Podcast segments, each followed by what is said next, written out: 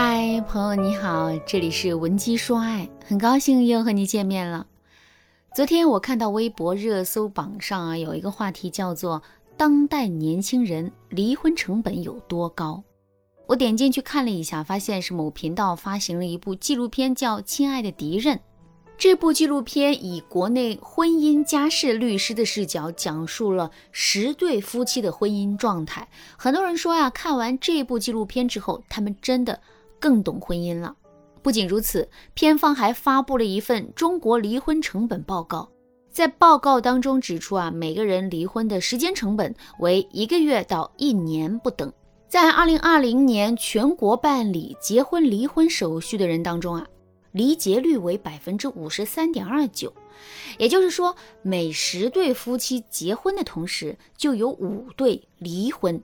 而且报告中还指出，在中国离婚的时间成本很高，从双方共同到民政局办理离婚登记申请之日算起啊，他们为了离婚至少要花三十到六十天，而诉讼离婚的时间成本也高得吓人。通常需要两个月到一年，不仅耗费时间，还非常的耗费精力。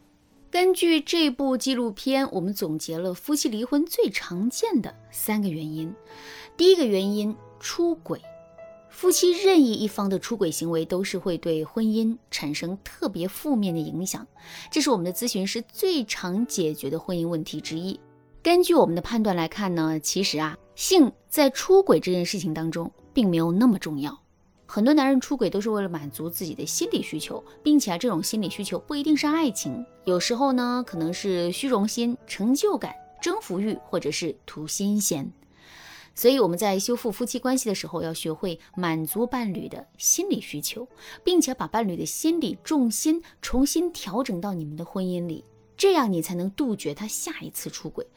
如果说你只是劝退小三，而不关注男人真正的心理需求，那么这个小三啊，很可能就不是最后一个小三了。很多夫妻离婚的第二个原因就是财产。很多人在恋爱的时候啊，不会主动和对方谈钱，所以啊，两个人的感情会很好。但是不谈钱，不代表你们没有金钱观念的分歧啊。我知道，恋爱的时候，大家总觉得要以感情为重，我们都会避免去和对方谈钱，那觉得和伴侣谈钱啊是一件挺尴尬的事儿。但是婚姻呢，更务实、更理性，钱就成了绕不过去的坎儿。如果你们婚前没有确定好彼此的金钱观，结婚以后再谈钱，你就会发现啊，谈不拢了。所以啊。我们现在在做婚前教育的时候，我们一定要学会如何在双方都坦诚、舒适的情况下谈论金钱问题。离婚的第三个原因就是子女问题。我记得啊，我曾经处理过一个案例，有一对夫妻，老公想让孩子接受西式教育，那妻子呢又觉得小孩应该先接受国学教育，他们谁也说服不了谁，最后闹得差点离婚。还有一对夫妻离婚的原因是，家里把孩子送到国外去读书，孩子接受不了异国他乡的生活，必须要母亲去陪读。结果夫妻长期分居，最后夫妻双方的感情就越来越淡漠了。那这样的例子啊数不胜数，我们也解决过很多类似的矛盾。所以啊，这部纪录片给出的报告数据和我们真实做咨询的数据是差不多的。现在我们可以从这些离婚原因当中找到突破口，反向倒推，这样我们就可以得出一个结论：什么样的婚姻不用经历离婚？我们更注重哪些方面的问题，才能减少我们婚姻破裂的可能性，让我们的婚姻更稳定、更幸福呢？如果正在听节目的你也想拥有幸福的婚姻，如果正在听节目的你正在经历这三个原因导致的婚姻困局，不要走开。今天的课程啊，会让你们的婚姻改变很多。你可以添加微信文姬零三三，文姬的全拼零三三，把你的婚姻困惑告诉我们，我们会有专业的导师为你服务，帮助你解开婚姻的难题。提升你和伴侣相处的技巧，让你在短时间内就解决你的婚姻困扰，提升你们的婚姻质量。我现在这里给大家几个使用的策略，帮助大家提升婚姻质量。第一个策略是适应环境的相处模式，什么意思呢？就是说啊，你们夫妻之间的相处模式绝对不是一成不变的，是需要根据你们的心理需求，根据你们的生存环境来调整的。比如啊，你们在恋爱的时候，你是男人的小公主，男人可以一直宠你、爱你、围着你转，你也很享受这种感觉。但是结婚之后呢，你有了孩子。你和男人就成了肩并肩为家庭遮风挡雨的人，这个时候你就要迅速的转变自己的位置，你的身份不再是小公主，你的身份是这个家的女主人，你也需要为这个家负起责任。再比如说，男人在婚前承诺你会照顾你一辈子，随着男人事业发展的越来越好，你和他之间的话题啊越聊越少了。但是你觉得这都无所谓，因为对方承诺了照顾你一辈子，他就必须要做到。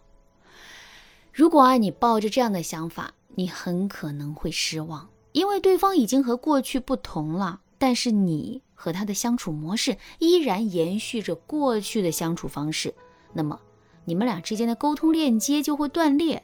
很多夫妻都跟我反映过这个问题的，一方认为伴侣跟不上他的脚步了。另一方听了很困惑地说：“你不是说会照顾我一辈子吗？怎么又说我跟不上了？”这里大家一定要记住，夫妻之间的相处模式是随着你们的供需变化而变化的。如果啊你们一直是彼此需要的人，那么你们对彼此的承诺就永远有效。如果你们不再彼此需要，你们已经给不了对方想要的了，那所谓的承诺不过就是随时会过期的凤梨罐头。第二个策略是及时沟通，满足对方的心理需求。老公是从什么时候打算出轨的？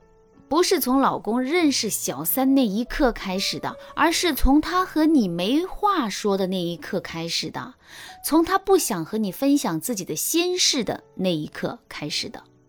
其实，在现实当中，很多男人找的小三并不会比原配优秀，有一些啊，甚至和原配差的十万八千里呢。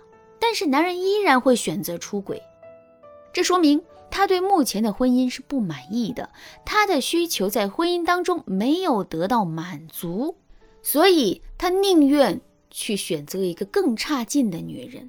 很多女人都会觉得自己的老公是受了小三的蒙蔽，被小三勾引才会背叛家庭。可我实话说啊，出轨这件事真的是一个巴掌拍不响。男人在出轨的时候，小三就是能满足他的需求的。他们之间在一定程度上是彼此需要的。这里的需求啊，不单单是生理需求，更多的是我刚才说过的心理需求。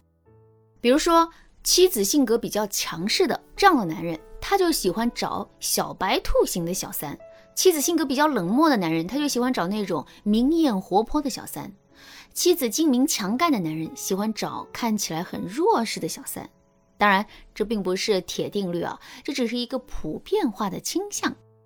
但万幸，人的心理需求是可以调整的。男人可以把他的心理需求投射在小三的身上，同样，我们也可以通过技巧和策略，让男人把他的心理需求投射在你的身上，这才是治标又治本的方法呀。第三个策略，调节你们的金钱观念和生活步调。很多消费观不一样的夫妻在一起之后啊，日子过得一地鸡毛。其实这很没有必要，因为并不是每一对幸福的夫妻，他们在金钱观上天生就是百分之百契合。面对金钱观的差距，更多的还是要看夫妻之间怎么调整的这个事情。我告诉大家两个最常见的解决金钱观分歧的技巧。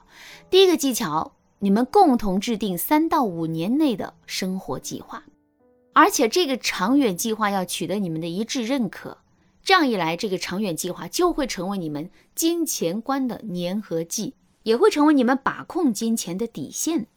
其次呢，我们还可以用三七定律，就是说你们的七成资产由夫妻双方共同决定该怎么处理，剩下的三成资金，你们可以按照自己的喜好使用一部分。比如我之前知道的一对夫妻，他们天天因为钱的事儿吵架。妻子呢比较喜欢追星，愿意把自己的钱花在应援明星上。丈夫觉得这不是白花钱吗？所以啊，两个人就吵个没完没了。后来他们为了让婚姻更长久，就签了一个君子协议，规定了他们每个月能自由支出的金钱额度，只要不超过这个额度，他们想干什么都行。就这样，两个人的生活习惯和金钱观方面啊，基本是达成了共识，他们的夫妻感情也的确是更好了。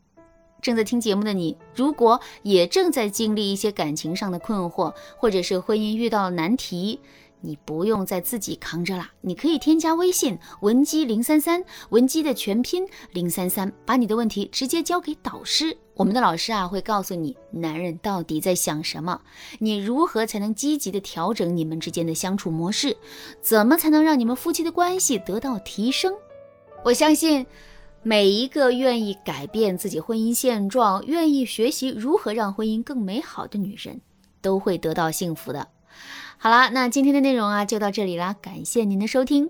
您可以同时关注主播，内容更新将第一时间通知您。您也可以在评论区与我留言互动，每一条评论、每一次点赞、每一次分享，都是对我最大的支持。文姬说爱，迷茫情场，你得力的军师。